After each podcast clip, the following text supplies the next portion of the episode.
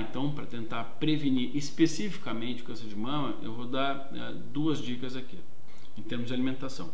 Primeiro, o alimento que mais está relacionado com a prevenção de câncer de mama são as crucíferas. Dentro das crucíferas, que é o brócolis, couve-flor, couve de bruxelas, o repolho, a couve. Dentro das crucíferas nós temos substâncias boas e outras não tão boas. O destaque vai para o indol 3-carbinol. Indol 3-carbinol é um antioxidante que atua na modulação dos estrogênios. Além de ter uma função antioxidante detoxificante, ele atua na modulação dos estrogênios, que são hormônios femininos que o homem também produz e que, quando desequilibrados, quando muito estimulados, podem provocar um aumento do estímulo das células tumorais. Então, não só levar ao desenvolvimento a quem já tem a genética para isso, como também fazer com que esse câncer se desenvolva mais rápido. Então, a prevenção se faz com crucíferas três vezes por semana, é muito bom, ou então com a suplementação direta. Existe forma de suplementar diretamente em cápsula ou em DOL, carbinol, ou uma forma mais ativa do indol carbinol que chama D de dado I M de Maria, DIN, é di indol metano. Além desse alimento, eu vou destacar a curcumina, é o açafrão. Então, quando a gente ingere o açafrão, a gente tem uma quantidade, às vezes limitada, às vezes grande, de curcuminóides. O que me interessa no açafrão, além de alguns micronutrientes existentes nele, é a quantidade de curcumina. Curcumina é um ativo extremamente anti-inflamatório. É um ativo que tem um poder muito bom na anti-inflamação, não deixar o corpo se inflamar. E aí também diversos estudos já realizados na prevenção do câncer e do câncer de mama. Colocar açafrão na comida ou então, quando quer garantir uma quantidade de curcumina adequada, em cápsulas. Né?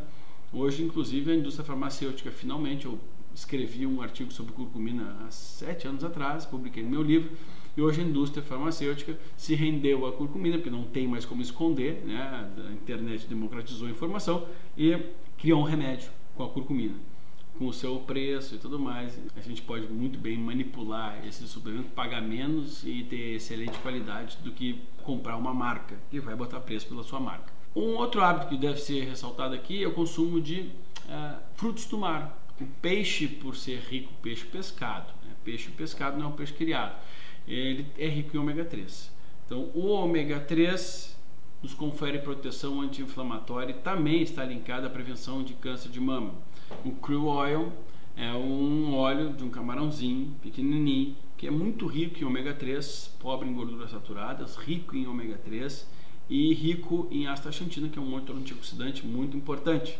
Fato importante para você selecionar o seu ômega 3 se for comprar, suplementar, é que ele não pode estar exposto à luz lá na gôndola da farmácia, do supermercado, porque ele se altera, essa gordura pode se alterar, oxidar. Ela precisa ser livre de contaminantes, porque se esse peixe for contaminado, vocês vão ingerir a gordura contaminada e ele não pode congelar. Então faça um teste simples, coloque no congelador. Se congelar, não dá.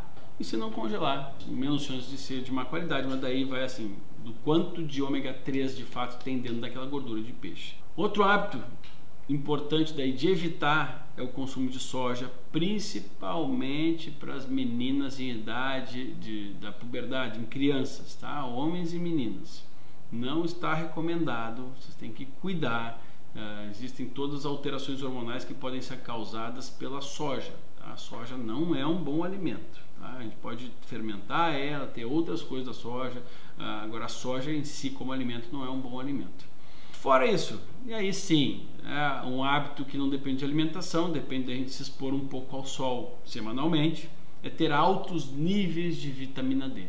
Esse seguramente é, é, um hábito mais barato de se fazer, apesar de nós termos muito pouco tempo hoje de se expor ao sol, mas é mais barato, é de graça, é o sol, então, os níveis que são relacionados à proteção de câncer de mama, proteção, vamos lembrar, não é garantido que não vá ter.